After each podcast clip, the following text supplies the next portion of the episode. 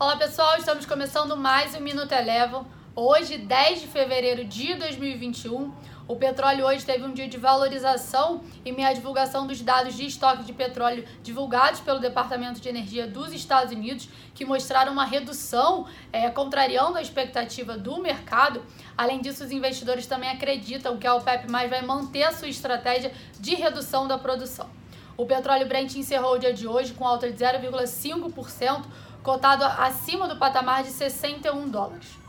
Já nos Estados Unidos, as bolsas iniciaram a sessão no movimento de realização de lucros, mas no final da tarde, após a fala do presidente do Fed num tom mais doves, as bolsas apresentaram uma melhora momentaneamente e o S&P 500 encerrou o dia de hoje com uma leve queda de 0,03%.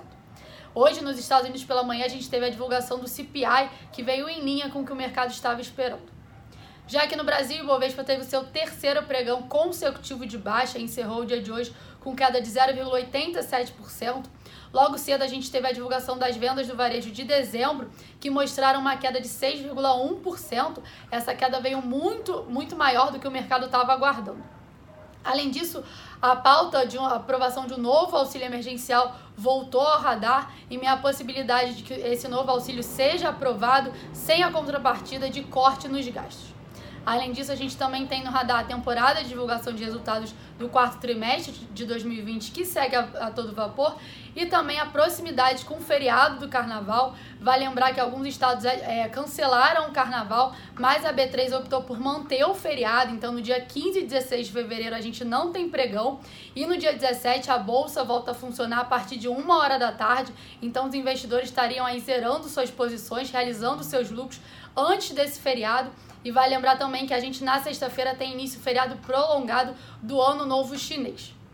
Passando agora para o dólar, encerrou o dia com queda de 0,2%, acompanhando o desempenho do dólar index e também com o mercado aí apostando numa percepção de que o Banco Central segue, segue monitorando o movimento do dólar após, na sessão de ontem, ter feito uma intervenção com volume bem forte.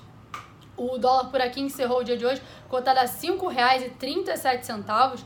A instalação da comissão de, mista de orçamento também contribuiu para o enfraquecimento da moeda na sessão de hoje. O Minuto Eleven de hoje fica por aqui. Se você quiser ter acesso a mais conteúdos como esse, inscreva-se em nosso site www.elevafinancial.com e siga a Eleven também nas redes sociais. Eu sou a Jéssica Feitosa e eu te espero no próximo Minuto Eleven.